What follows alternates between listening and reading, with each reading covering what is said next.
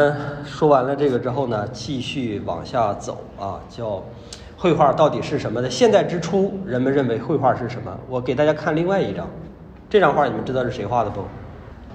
透纳啊，这是油画啊，当然他也画水彩，他画水彩。知道透纳的人举手，我看看。啊，咱们高中生们还不太知道是吧？没事儿啊，你们上大学就知道了。透纳也是一个非常伟大的画家，他是英国历史上最伟大的画家之一。没有透纳就没有印象派，可以这么说。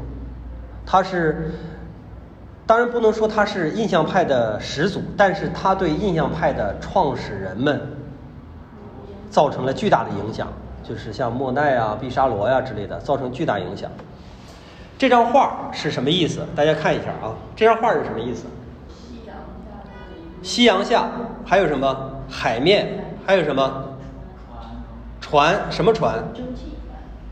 蒸汽船。然后呢？这张画是什么意思？这张画也非常契合我们今天的讲座的这个主题啊。这前面有个黑不溜秋的这个船，一个铁的蒸汽船，看到没？黑不溜秋的铁的蒸汽船，上面冒着烟。后边呢有一个银白色、上面镶着金边的特别好看的大型的木帆船，从它上面那个桅杆你们可以看到，是不是这是个木帆船？它只是把这个帆降下来了。木帆船和铁甲船它俩之间是什么样的一个区别？什么样的区别？木帆船和铁甲船后工业，工业社会到转变。对了，他说的非常清楚啊。这就是一个古代到现代的跨越，从农业社会，好多好多人一块干活，造出一个巨大的木帆船，对吗？然后到一个工厂，几台机器干活，造出一个小的铁甲战船。但是这个小的铁甲战船，它的战斗力要远大于，甚至说碾压那个木帆船。这就叫现代碾压古代，整个时代发生了巨大的变化。这是一个。在一艘在英国非常著名的战舰，它退役，就是后边那个木帆船，它退役了。这个战舰曾经干过什么事儿呢？你们知道，曾经世界上有一个叫做日不落帝国的这个国家是谁？不对，曾经比大英帝国还要早是谁？不是，荷兰叫海上马车夫，是西班牙。西班牙，西班牙曾经是世界的霸主，在文艺复兴之后，因为产生了一个什么大航海时代，知道吧？地理大发现，地理大发现去找到美洲，然后西班牙在这个时段是世界的霸主。然后在这个世界的霸主没当多长时间之后，他就跟不起眼的英国打了一架。不起眼的英国，当时西班牙称作无敌舰队。因为它海上贸易就是海上工业特别发达，是吧？铁战船也非常发达。它这个无敌舰队跟英国的战船打了一架，打完之后，无敌舰队溃败，就西班牙输了，英国赢了。现在被拉着的这艘战舰，就是曾经打赢过西班牙的那艘战舰，就是战舰之一。也就是它是它代表着一个时代，就是英国崛起，西班牙没落。它代表这样的一个时代，而今天一艘小破船就把这样的一艘船拉进港口，就意味着另一个时代的来临。这张画为什么我们会把它称作一张具有现代性的画？为什么？我们从画里边引申出来的这些故事，古代画也能讲，对不对？古代画也可以讲。刚才我们看《维拉斯贵兹》，其实讲的也类似的，呃，都是这样双层的故事。那么这张画被称为有现代性，其中有几个原因。不，不是画面以外的东西，是画面以内的东西。首先，他画了一个场面，注意看这个夕阳，看到没有？看这个夕阳，他画了一个什么样的场景呢？一个一瞬间，夕阳穿破云层，然后照亮天上的这些云，这些云彩啊。然后把它照成金色的落日余晖洒在海面上，然后海面产生这种金色、猩红色等等这些东西，在古代的时候很少有人去歌颂它。古代的人更喜欢歌颂什么呢？歌颂长久的东西、永恒的东西、恒定不变的东西，而透纳画的这个是一瞬间的东西，是短暂的、易于消失的东西。这是他俩之间现代性和古代性之间的一个差距，啊，这是第一点。第二点，这张画里边具备的现代性就是，它并没有去强调形状细节。大家看古代的绘画，看到没？它非常讲究形状和细节，对吗？人物的形状画的非常的完整，然后衣服的细节啊，这个甚至地面的细节，看这个谁画这个地面土。土地的这个地面的细节，那画的非常非常丰富。而到这儿的时候，他并没有太在意形状和细节，在意的是什么呢？是一种色彩感受。以前我问过同学们啊，一帮比你们更小的同学，问过什么呢？我给了他们一张莫奈的画，然后又给了一张古古代的风景画，两张画来对比。我说你们看哪张画真实啊？底下所有的孩子。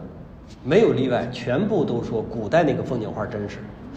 哎，我怎么我说怎么能觉得古代这张画真实呢？我觉得不可思议。为什么？因为他说，你看莫奈这个画太粗糙了，他会觉得细腻的画更真实。注意啊，小孩儿会觉得天然觉得细腻的画更真实。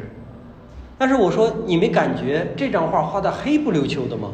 古代的画嘛，古代风景画都是黑不溜秋的啊。不是你没感觉他画的黑不溜秋，而莫奈这张画就真的好像在太阳底下看到的感觉，对不对？然后这小孩儿说：“那我也感觉这个是真的。为什么呢？是因为人注意啊，我们人我们的视觉啊，我们的思维它有一个固定的模式，就是我们被平常这种现实的东西吧给。”给给给，怎么说？浸染的太久了，我们就认为一个桌子必须有四条腿儿。如果你画了三条腿儿，如果你把这个桌子画了三条腿儿，那对不起，你这个桌子画错了。哪怕你这四条腿画的一样直，没有什么透视啥的，我们也认为四条腿的桌子才是真桌子。完整的云、完整的树、细腻的土地才叫真实。莫奈画的那个太粗糙了。我说你没有上外头去看看，你看一眼真正的大自然是什么样。他们再去看大自然的时候，我发现他那个眼光还是停留在一个非常理性的眼光去看，他用理性去看事实。什么叫做用理性看事实啊？即使你看到我是侧面，他也会脑补出来你另外一只眼睛。对，人们的观察，注意啊，人们的观察在古代的时候，或者在未被现代教育的情况下，小孩就属于未被现代教育。对吧？在这样的一个情况下，他会用理性去看待事物，而不是用眼睛看待。这个你很难想象。你觉得眼睛，我们长眼睛干嘛？不就是看的吗？不就观察了吗？不，对于很多没学过画画的人来说，他不会观察，他没有观察能力，他的判断全部都来自于理性。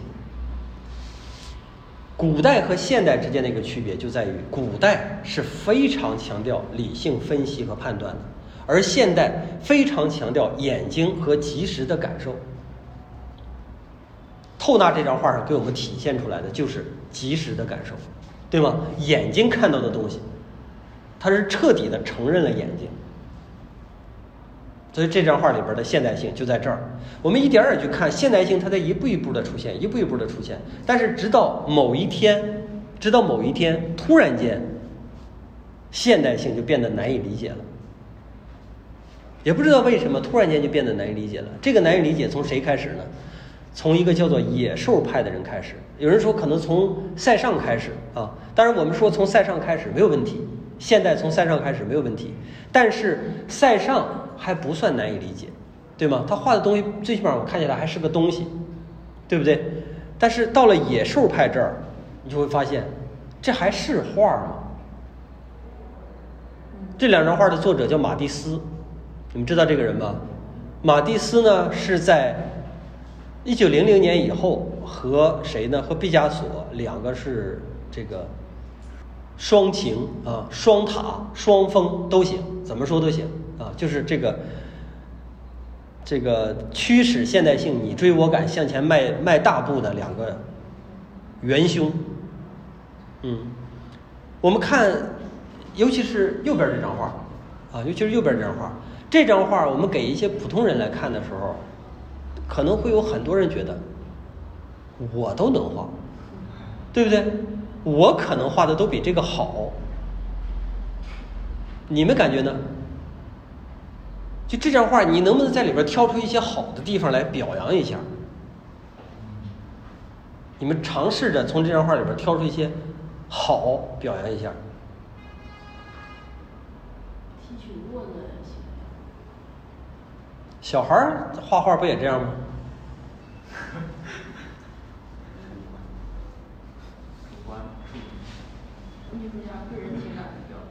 情感在哪儿呢？什么情感？你看，对不对？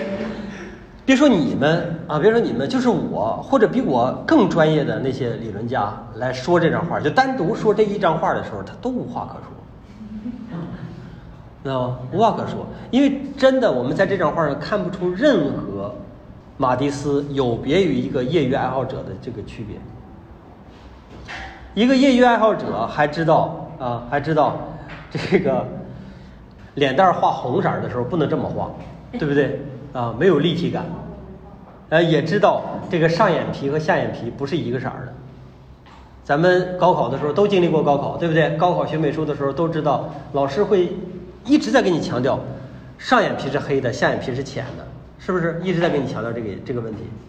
然后也没有什么光影，也没有什么真实感，对不对？什么什么都没有。那么这样的一张画，为什么还能被称为好？然后再看左边这张画，左边这张画更有名哦，这张画啊更有名。那这张画它好在哪儿呢？画立体了，比右侧这个的确是立体了，但这个立体是不是有点过于粗糙了？对不对？它都没有第三个面儿。我们说立体是怎么体现出来的？至少是黑白灰三个面儿，明灰暗三个面儿体现出来的立体，而它基本上就是一个亮面一个暗面，非常的粗糙，笔触也非常的粗糙。你看看他画的质感，我们再想想古代人画的质感。刚才回忆一下维拉斯维兹画的，外边人是穿的布粗布衣服，里边人穿的丝丝绸衣服，对吗？这种质感都体现得出来。你看看他皮肤，还有身上的这个布，还有他底下躺的这块布之间，你告诉我这三个都是什么样的质感？你能看出来吗？反正我是看不出来，对不对？反正我是看不出来。更更可恨的是什么？它后边那面墙，这个墙上到底是个什么东西？它是一个壁纸，还是说凸出来的花植物？假如说是屏风，屏风上面是平面的画，对吧？它这个花，这朵大白花到底是一个凸出来的一个真花，还是说壁纸上画的一朵花？是不是觉得这个简直就是混乱？整个这个画面里边出现了一种理性的、逻辑的混乱。想一想这个混乱啊，我们再想象一下，刚才我们看古代的时候，这个混乱它是没有的，不存在的。就连啊，就连人的衣服的这种质感，人家都给你区分的特别好，更何况他会告诉你这是一盆花，而这是墙上的一朵装饰的平面的花，对不对？他会很明确的告诉你这个画家，把这个事儿阐明，让观众看清楚，是一个古代画家认为这是我的一个本事，对还是不对？这是我的一个本事。而到了马蒂斯这儿，他压根儿就没管这些事儿，甚至我们还会认为他可能故意的去破坏这个逻辑，这个视觉逻辑。他故意的去破坏它，让你看的觉得这儿是这样，那是这样，反看不明白。该是这样的时候，他就不这样，对吗？啊，为什么马蒂斯会出现这样的一个状态？当人们一个评论家啊看到马蒂斯的画的时候，就说说了这句话，说他把颜料的锅已经甩到了公众的脸上，这哪是画画啊？人们在以前的时候欣赏绘画，应该是什么？穿着礼服，对不对？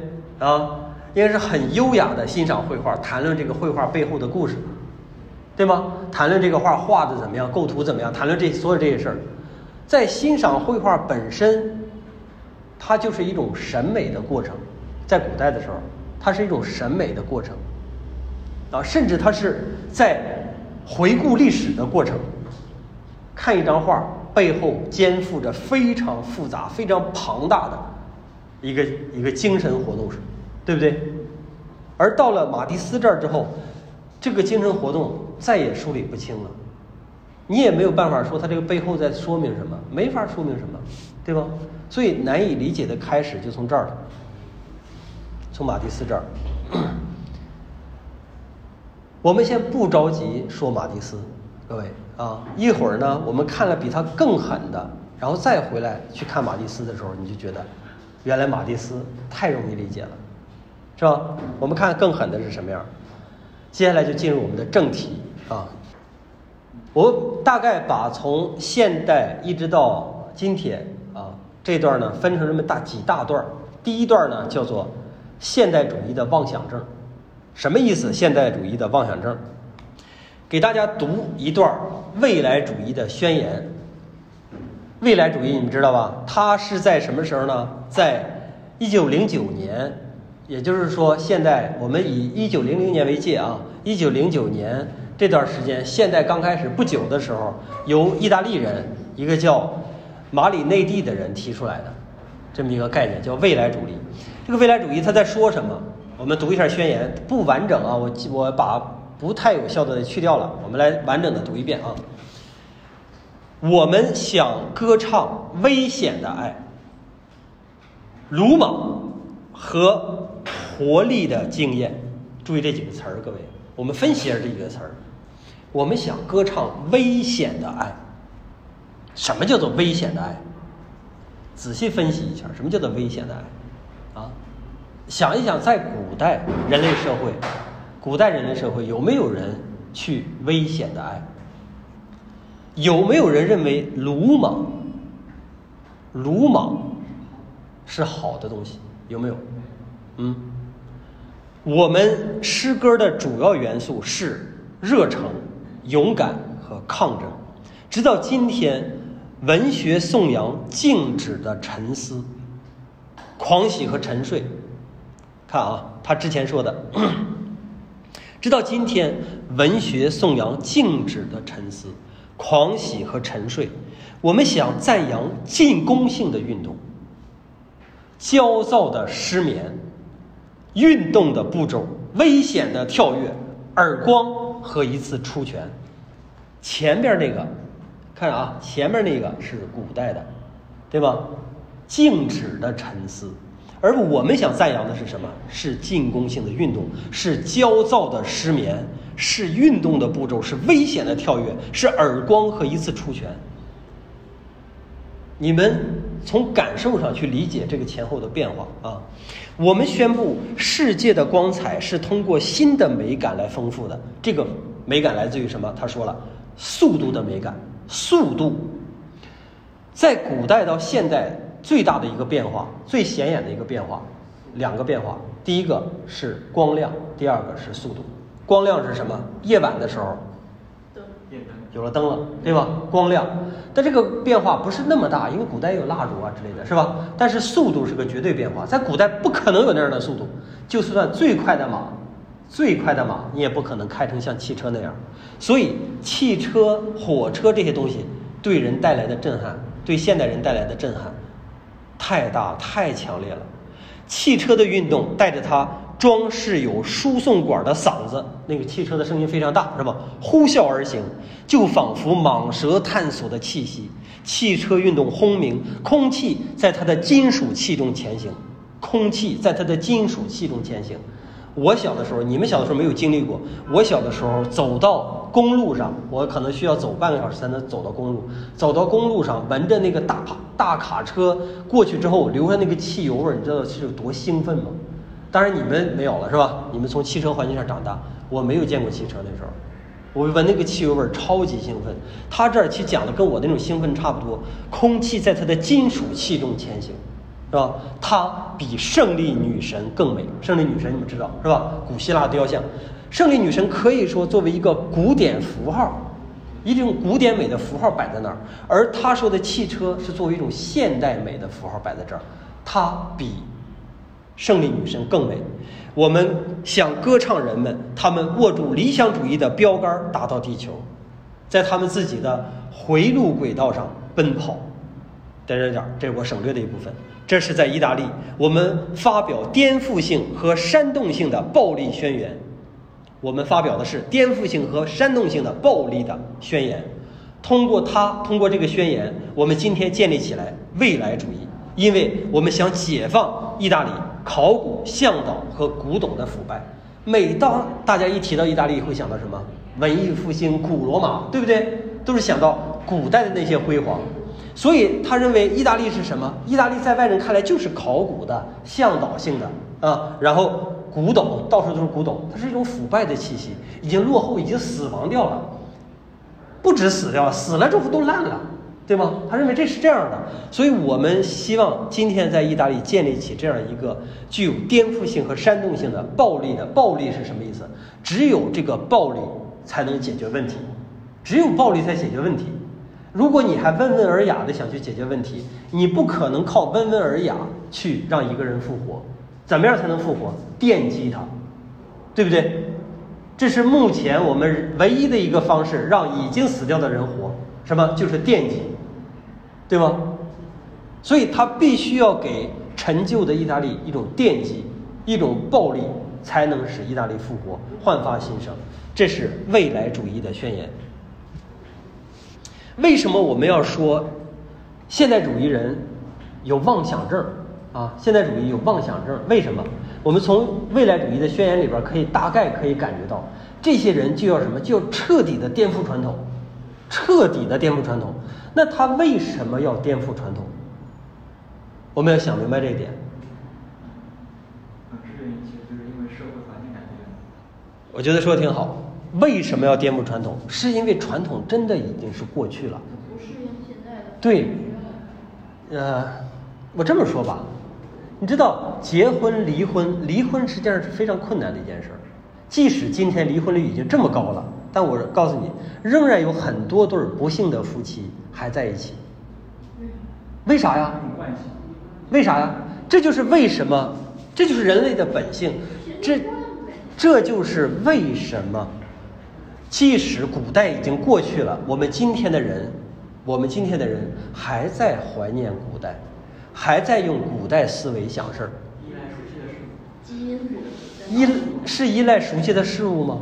我们仔细想一想，古代和今天的区别，它里边有一个非常重要的一点，古代有个非常重要的一点叫做稳定，叫做完整，而今天不存在这个。比如说，古代你是一个农民，好，你有这片地，对吧？你有这片地，收成好，收成不好，这片地都是你的，对吧？是这意思吧？啊，而今天你在上班工作，虽然你月薪挣得很高，但是明天你有可能就被辞退了，然后你就找不着工作了，对不对？你没有自己的土地，这就是不稳定，对吧？这就是不稳定。比如说古代有宗族，啊，我们这一个大家族怎么样？我们这大家族是几千口的人，到哪儿？比如说我缺钱了，我缺钱了怎么办？我跟我的家族里边要，或者说我打着我家族的名义去跟其他人借，这都没有问题。而今天是什么？今天是个人信用，对吧？现代化社会的一种趋势。个人信用啥意思啊？你没有信用，你就是借不着钱，是不是这个概念？没有人再替你背书了。古代靠他用了几千年的时间去建立起了一套什么呢？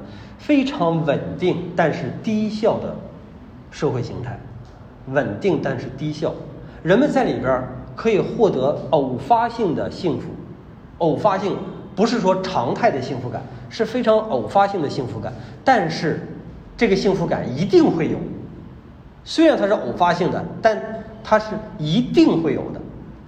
而在今天是什么样呢？今天我们可能会收获比较大量的幸福感，但是这个幸福感是未必会有的。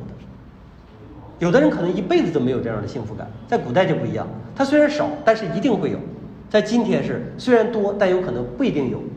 人们更喜欢哪个？当人们做选择的时候，你们做选择的时候，假如说啊，有一个什么，每个月给你一万块钱，不是每个月给你三千块钱，和未来五年里边，未来五年里边有可能突然间一下给你五百万，你选哪个？第二个，想好了再说啊。第二个，因为他没劲了，他不是都死了？有可能没有，一分钱没有。我是说有可能突然间给你五百万，但有可能一分没有。你选哪个？其实这个比喻比较不恰当啊，但是它意思就是这个意思，就是现代和古代之间的区别就是这样的。嗯，所以我们现代人迷恋古代啊，还不不停的去追忆古代，原因是什么？原因就是因为人本身的虚弱，这是核心。对人本身的虚弱，因为人太弱了，他又不自信，啊，又懒。你说人都这样啊，这是通病，不是个人，不是某个人，这个通病。人又懒惰啊，又不自信，对不对？创造力又低，然后人的身体啊也不是铁打的，对不对？所有的一切东西都证明人是一个非常虚弱的动物。在这个虚弱的动物，它一定会倾向于选择一种稳定的那种生活方式，对吗？所以，即使现在已经滚滚到今天已经这样了，人们还是在回怀念那种田园生活。我们今天的人啊，有这样的想法，我们要认清自己是现代人。在一九零九年的时候，当时这个意大利人马里内蒂他也认清了这个事儿，他认为我们已经是现代人了，我们不能那么干了，这叫做强人，强强盗的强啊，强人。尼采这个在里边，哎，在里边扮演了一个非常重要的角色，因为他提出了一个叫超人理论。他说，我们人实际上呢，在活着活着，我们的未来的目标就是实际上要变成超人，但不是说 Superman 那种超人，就是一种，就是一种强大的。我我们用今天的话来说，我更愿意称他为强人。这个强人不是咱们表面意义上说的女女强人啊，企业家不是那个强人啊，他指的在各方面都拥有非常强悍能力的人，啊，拥有强自信、强能力、强活力等等这样的一个人。但是这样的人，我们现实中觉得他是很难存在，但是在现代刚来临的时候，人们在这样的一股思潮下，就真容易这么去想。我们是通过一百年验证了，是吧？从现在开始到现在一百年了吧？对不对啊？一百更多年，我们通过一百多年验证，人是不可能变成强人的。我们已经验证过了，对不对？人类就是这么一个物种，就这么个玩意儿，很完蛋。但是那个时候，人们真的认为，哎，我们有机会成为强人。所以，未来主义实际上在宣传的就是这样一种强一种强人理论。你们知道未来主义直接造成了一个什么样的影响吗？未来主义直接造成了纳粹。咱们知道这个意大利叫马里内蒂，对吗？马里内蒂，意大利纳粹是先从意大利开始的，对不对？嗯，墨索里尼，马里内蒂对墨索里尼的影响极大，先有墨索里尼，后有希特勒，然后纳粹就变成了那样。所以这里边其实是带有一些非常危险的这个信号，但是当当时人不会想到这个东西会变成那样啊，他只是觉得这是从艺术的角度上去出发，他要去想。我们看的现在这个是意大利人的未来主义宣言，紧接下来我们要看另外一拨人的未来主义宣言。你看看他们，实际上比意大利人还要鲁莽。这字儿有点小，我给你们读啊。这是俄国人的未来主义宣言。他这个宣言有个题目叫做什么呢？叫“给大众品味的一记耳光”。唯有我们才是我们时代的真面目。通过我们时代的号角，奏响这个世界的艺术。过去的一切太紧巴了。研究院和普希金比象形文字还难以理解。普希金我们都听过这名儿是吧？啊，我们一直知道这是俄国伟大的诗人啊。连这样的人他都批判说，研究院和普希金比象形文字还难于理解。把普希金、陀思妥耶夫斯基、托尔斯泰，这都是大名鼎鼎的人啊，对吧？把这些人从现代这两个字儿点从现代之舟上扔出去吧。他们都是古代人，他们都是落伍的人了啊。一个忘不掉初恋的人是不会明白什么叫真爱的。洗干净你们的手吧，上面已经沾满了由那些数不胜数的列昂尼德·安德烈耶夫啊，这这也是一个这个苏联作家啊，门所著的书本上的龌龊粘液。我们把这个名人名去掉，这句话好理解了。洗干净你们的手，因为你的手上已经沾满了由过去的那些文学家。他那书上渗透的那些粘液，恶了吧心的啊！所有的那些马克西姆、高尔基们，高尔基又是个大名是吧？库普林们啊，库兹明们、布宁们等等，想要的是什么呢？只不过是一个河边的别墅。谁想要河边别墅？仔细想想，小资想要河边别墅，对不对？为什么想要河边别墅？嗯，因为那代表一种高雅的生活，对吗？被哎，就是布尔乔亚，它实际上是一种被渲染的高雅的生活，但它并不是真正的生活。这是俄罗斯的未来主义者们啊，就是命运赐给裁缝们的那种奖赏。那实际上是裁缝们应该去做的啊。这波作家们居然跟裁缝是同一个审美，他就说这意思。我们在大厦的天顶俯俯视着他们的低贱。我们在大厦的天顶，首先大厦对于我们今天来说啊，可能就司空见惯了。但对于当时人来说，这楼要盖成十几层高，你知道那是多恐怖的一件事儿啊，那是多雄伟的一件事儿，对吧？所以他对大厦这个嗯本身呢，就是有一种迷恋啊，对摩天大楼。然后我们站在这个大厦的天顶上去俯视这些什么高尔基呀，什么。呃，这个库普林啊之类的，俯视他们的低贱，因为他们只不过就是想要一个河边别墅。嗯，换成我们今天来说，其实这个事儿，对不对？也也也挺，就是叫什么恰饭，是不是叫恰饭？啊啊，只不过就是想恰饭嘛啊，然后往。丢掉了尊严，是吧？丢掉了尊严，然后丢掉了一切，然后只为了恰饭，只为了买一套好别墅、买辆豪车等等，啊，是很无聊的一个东西。我们下令要尊重诗人们的特权。诗人们都有什么特权？新的诗人有什么特权？四点大的特权。第一个，以声造词和派生词来扩大诗人词汇表的范围。我们可以有权利声造词。这是什么？这是蔑视过去有的语言系统。你知道，语言系统就是权力系统，蔑视语言系统就是蔑视权力系统。我们要颠覆这种权利啊。二，对于存在于他们时代之前的语言，就是我们现在这个时代之前的所有的语言，我们都要产生一种怒不可遏，都不是不屑一顾。各位啊啊，为什么会有这样的东西？怒不可遏。嗯，你知道？我们中国有一个非常伟大的运动，叫做土改。土改其实就是这句话，就是对于我们之我们这个时代之前的那种语言，所有的那些语言，我们都要表现出一种怒不可遏。实际上，土改就是基于这样的一种前提下才能进行，就是在我们这个时代之前存在的一切东西，我们认为都是都是坏的，都必须要毁掉，都必须要毁掉啊！因为只有这样，中国才能彻底的把阶级给打碎。真的，中国几千年了，阶级是没有办法打碎的。你看，国外其实就没有，西方他就没有真正打碎这个事儿，只有中国做到了啊！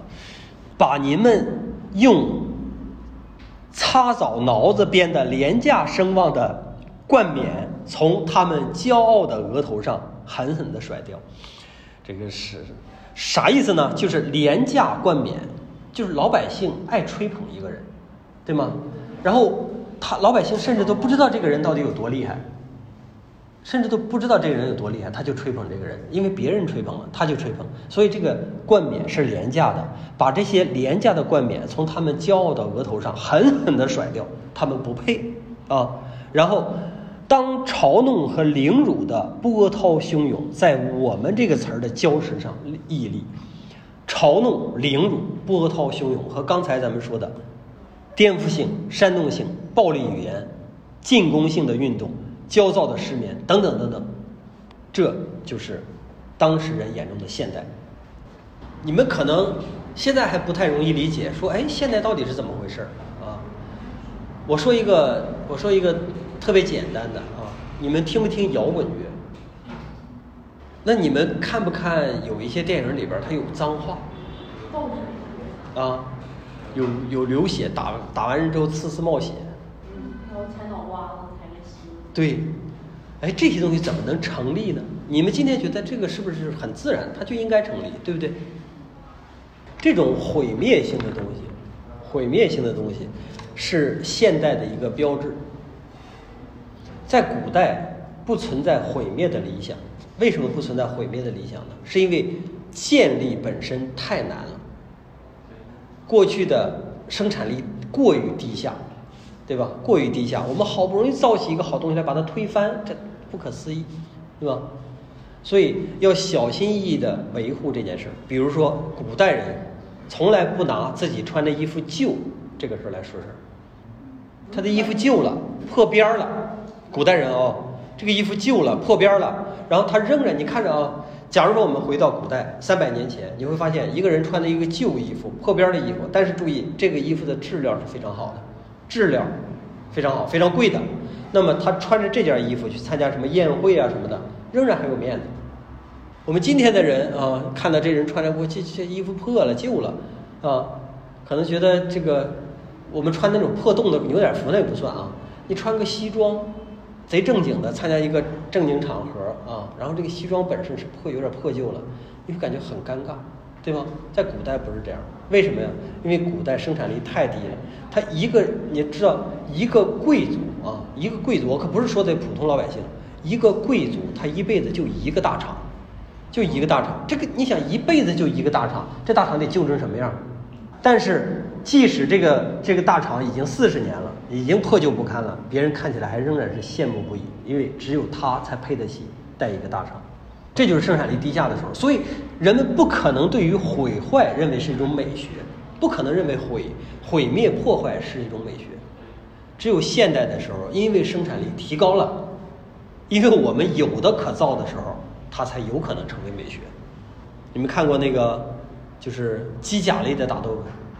啊，机甲类的打斗，就是那铁把铁打碎的那种感觉。现代人是不是觉得那东西特别刺激？对不对？特别刺激。放在放在古代，他妈的疯了，对不对？啊，你知道炼铁多难吗？对不对？炼铁多难。刚才我们说了这个马蒂斯，看到了马蒂斯，接下来我们看到了毕加索啊，看到了毕加索。然后，如果我们以一个毕加索同时代人的眼光去看毕加索这幅作品的时候，你们觉得他会是什么样？就如果你是把自己设身处地放到一九零零年，你是那个时候的一个人，然后来看这个画，你会怎么说？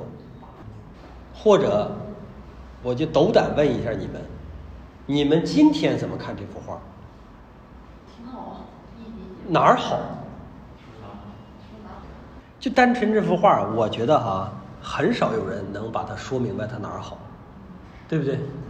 如果我们强非得强行的要说它哪儿好哪儿好的话啊，你就会觉得这个人很扯，啊，只有非常抒情的人才会觉得它哪儿好。首先，我们看这幅画的时候，像他第一反应就是这是个什么，对不对？这是个人。第一反应是这样，这是个什么？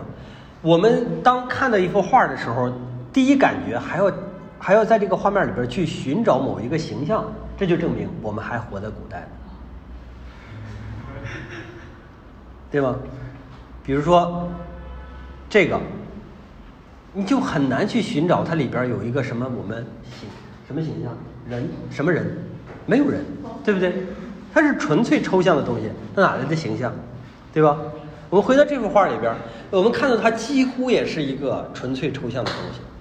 然后这里边有什么呢？就有字母啊，有字母，有线，有这个面儿，有点，大概就是这些东西。